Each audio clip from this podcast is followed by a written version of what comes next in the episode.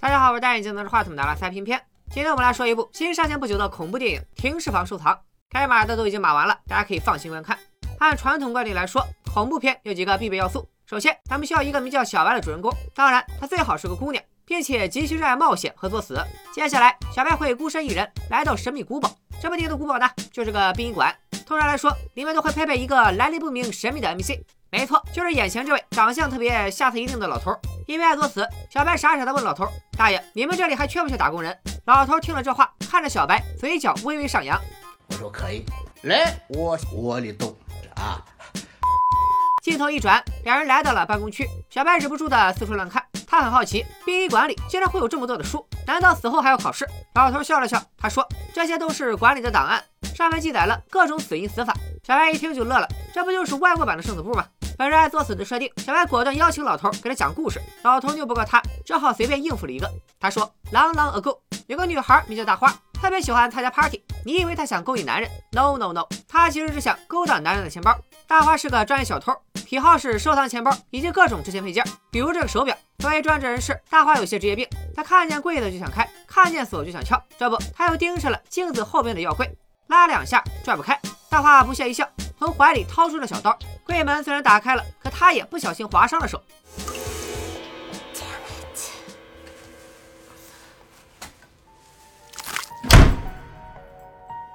哎，柜门关了，这事儿有些蹊跷。大花莫名被激起了胜负欲，只见他一脚踩上了墙，单腿站立，双手并用，猛地一拉。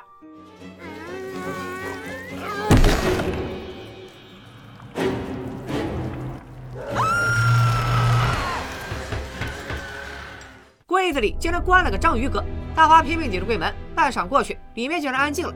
大花缓过了神，趴向门边慢慢挪去，一步两步，一步一步似爪牙。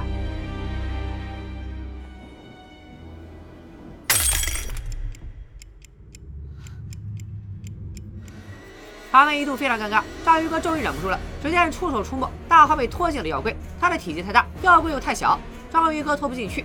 只好把大花打折半价处理。你们想的没错，大花被拦腰掰断，拖进了柜子。卫生间外悠扬的舞乐隐隐传来，派对还在继续，一切都好像从未发生。故事讲完了，小白似笑非笑。你这个解说可比片名差远了，没逻辑，没反转，没内涵。你凭什么跟我要三连？瞬间，老头被激怒了。女人，你竟敢小瞧我！签了这份契约，我就让你知道我的厉害。小白乖乖签了工作合同，从现在开始，他就是一名光荣的打工人了。老头满意的笑了，他一边带着小白参观工作环境，一边给他讲起了第二个故事。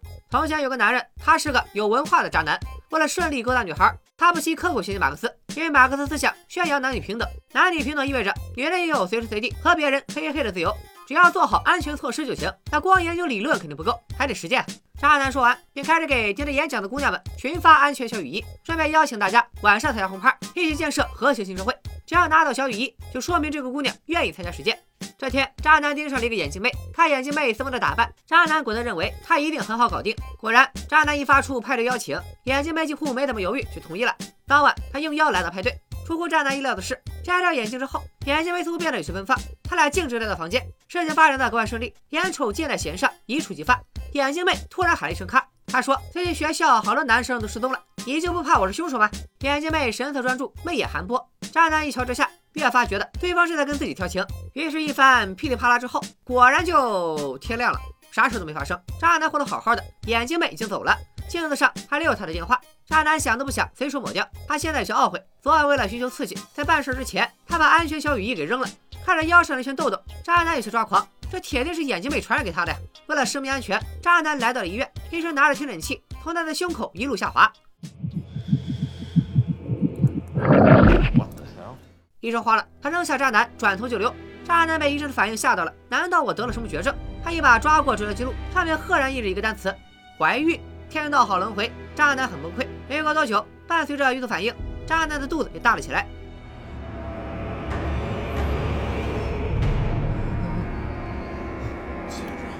可怜他一个失足少男，第一次怀孕也不知道该怎么办。可惜他不在中国，要不然随便找个电线杆子就知道咋办了。大铁棍子医院找童主任！镜子上的电话痕迹还在，渣男立马打给眼镜妹，眼镜妹报了地址，渣男迅速出门。然而楼下基友们为他准备了一个惊喜，由于渣男的出色表现，他现在成了兄弟会的一员。可能是因为过于兴奋，基友们都没瞧出渣男的异常。为了延续兄弟会的一贯传统，他们把渣男抬了起来。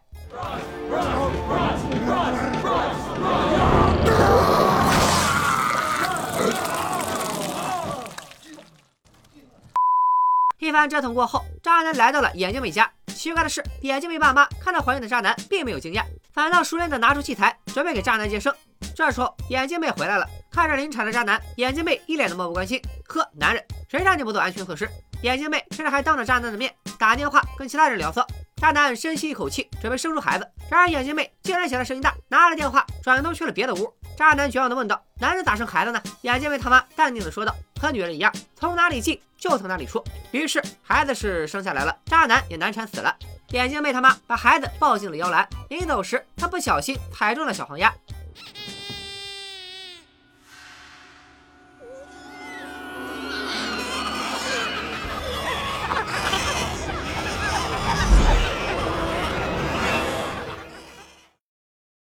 故事还带有点现实意义和讽刺意味，小白很满意，凡事就在屏幕下方点了个赞。老头深受鼓舞，于是立马讲起了第三个故事。这个故事的男主叫阿强，女主叫阿珍。今天是他们的结婚典礼，两人手牵着手，准备过上没羞没臊的幸福生活。但就在这时，阿珍发病了，而且一发病就是晚期。晚期就是植物人。虽然阿珍变成了植物人，但想到不久前的结婚典礼和戒指上至死不渝的誓言，阿强还是选择了守候。一日三餐各种花样，陪吃陪睡陪看电视，简直就是新时代的劳模主妇。可这样没有盼头的日子，短时间是浪漫，长时间就是折磨。守着让人心绞痛的账单和长时间挂机，不知道啥时候会下线的阿珍，阿强终于有些撑不住了。给阿珍看病的医生见惯了这种场面，而且在众多家属中，阿强已经算是仁至义尽了。他有些可怜阿强，于是临走前，医生给阿强留下了一瓶药，他暗示说这种止痛药吃两粒没事，不过只要一吃多，病人就可能有性命之忧，而且服下之后他会死的悄无声息。一番犹豫过后，当晚阿强盛装打扮，他看着一动不动的阿珍，深情地说：“You look really nice tonight。”阿珍一动不动，阿强早已习以为常。他起身拿出一个小布包，打开一看，里面包着的是一个北极兔。阿珍之前很喜欢这样的摆件，每次看见他就会高兴的心花怒放。然而看着现在活死人模样的阿珍，阿强有些哽咽。他握着阿珍的手，恳求她给自己一点反应，哪怕是眨一下眼睛，流一滴眼泪也好。时间一分一秒过去，阿珍仍旧无动于衷。阿强有些抓狂，摸摸眼睛，他强压下情绪，最后终于鼓起勇气，拿出了药瓶，当着阿珍的面，他把所有的药粉都倒进了汤里，端着碗，他喂着阿珍，一勺一勺吃了下去。阿强的眼眶逐渐湿润，他很爱阿珍，他想想这么久以来的绝望，他认为这是对彼此最好的选择。粥吃完了，阿强忍不住泪目，阿珍真的要死了。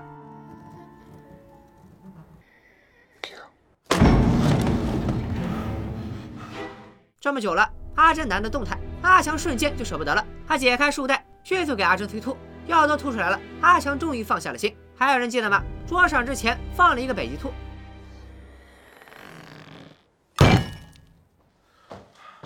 现在阿珍和桌面亲密接触，北极兔正好怼进了他的脑壳。桌上一片狼藉，阿强缓了半天才开始处理尸体。箱子太小，塞不下阿珍。阿强动了个可怕的念头，他拿来刀具对准了阿珍的大腿。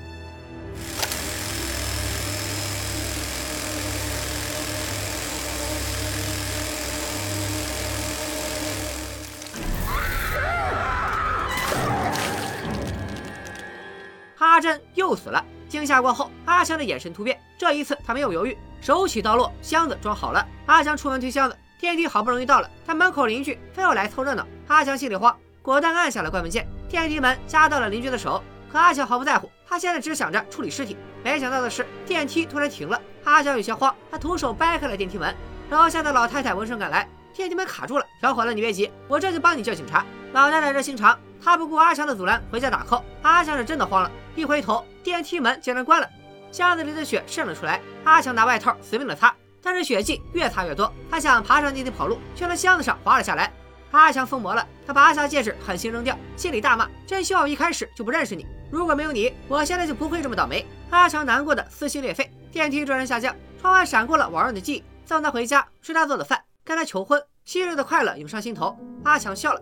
电梯里，阿珍再次诈尸。出乎意料的是，阿珍并没有报复阿强，他抬起掉落的戒指，缓缓为阿强戴上。生老病死，至死不渝，这就是他们别样的爱情故事。许久过后，警察赶来，电梯门终于被撬开。阿强已经疯了。故事讲完了，小白有些感慨：老头讲的这三个故事都是天道轮回，报应不爽，在现实中总是好人无好报，恶人终得逞。老头不以为然。小白笑了笑，原来她也是个有故事的女同学。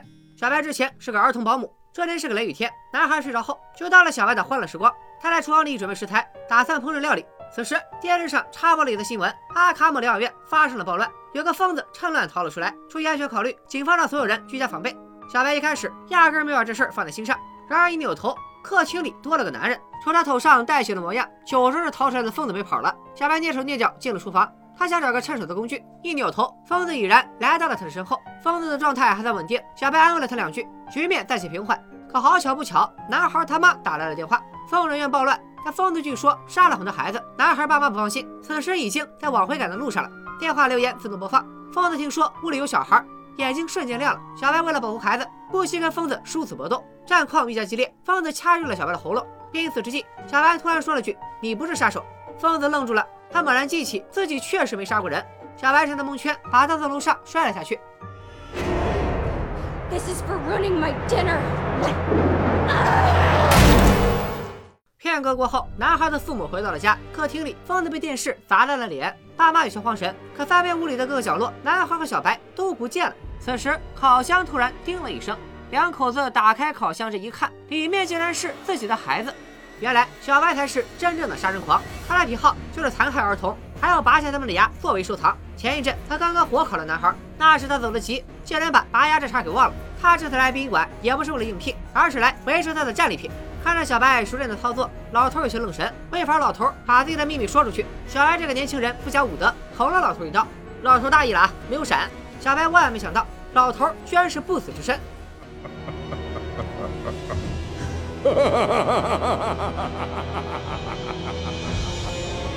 Bravo, my dear. The job is yours. 房屋晃动，小白慌了，他连忙向殡仪馆的大门跑去。诡异的是，小白好像遭遇了鬼打墙，穿来穿去，他一直在大门口转悠。早先签订的契约已然生效，现在他接替了老头的位置，成了这家殡仪馆的新任馆长。但在此之前，小白还需要接受惩罚。他慌忙之中跑进了图书室，老头淡定的紧跟而来，拐杖轻敲地板，书本随之掉落，灯光乍灭，书中爬出了许多小孩，他们都是被小白残害的亡灵。时候到了，孩子们向小白索命，他们把小白撕成了碎片，在他身上找回了自己的牙齿，孩子们终于可以安息了。黎明之前，老头帮小白拼好了身体，迎着阳光，他这个上一任罪人迎来了最后的解脱，而小白则成了殡仪馆的新主人，生生世世困在这里，偿还他犯下的罪孽。故事结束，纵观整部影片，这其实就是个爆米花爽片。小偷利欲熏心，惨遭打折；渣男留恋花丛，意外怀孕；丈夫背弃诺言，难逃疯魔；杀人者会被亡灵索命，作恶者会受地狱圈禁。这前后四个小故事，说白了就是一句老话：善恶终有报，天道好轮回。不信，抬头看，苍天饶过谁？不过，经过我的一番查证，这部七分爽片里居然也存在着一些滑点。比如说，第一个故事里，大花偷了个钱包，仔细一看，里面的证件竟然是医生的。接下来，渣男怀孕，医院里为他看诊的也是同一个人。因为渣男的病例稀奇，医生选择了落荒而逃。到第三个故事时，医生见阿强可怜，于是留下了药物，怂恿他杀妻。到本片的逻辑来说，医生同样做了坏事，按因果循环的规律，他也会遭到报应。所以在第四个故事里，痛失爱子的那位父亲，刚巧就是他。因为时长的原因，我在前边略过了一些片段。小白在厨房里做饭的时候，电视里正在放一部影片，名叫《保姆杀手》，这是一五年上映的一则短片，片长只有二十二分钟。导演插播他的片段，一是为了应景，制造恐怖气氛；另一个原因其实是为了致敬，因为他这是本片第四个故事《保姆沙东事件》的母本。不知道小伙伴还记不记得第四个故事里电视上插播里的新闻？仔细看这个画面，左边的胖子凑巧是阿强。评论里有人说，这应该是由于两部影片的选角重复，导演在不经意间导致了穿帮。再回归本片剧情，阿强在发疯后，刚巧也被送往了这家疗养院。联系前后剧情，疯人院暴动，有一些病人趁乱逃了出来，说不准阿强同样是其中一员。好了，今天的恐怖故事会就分享到这里，拜了个拜。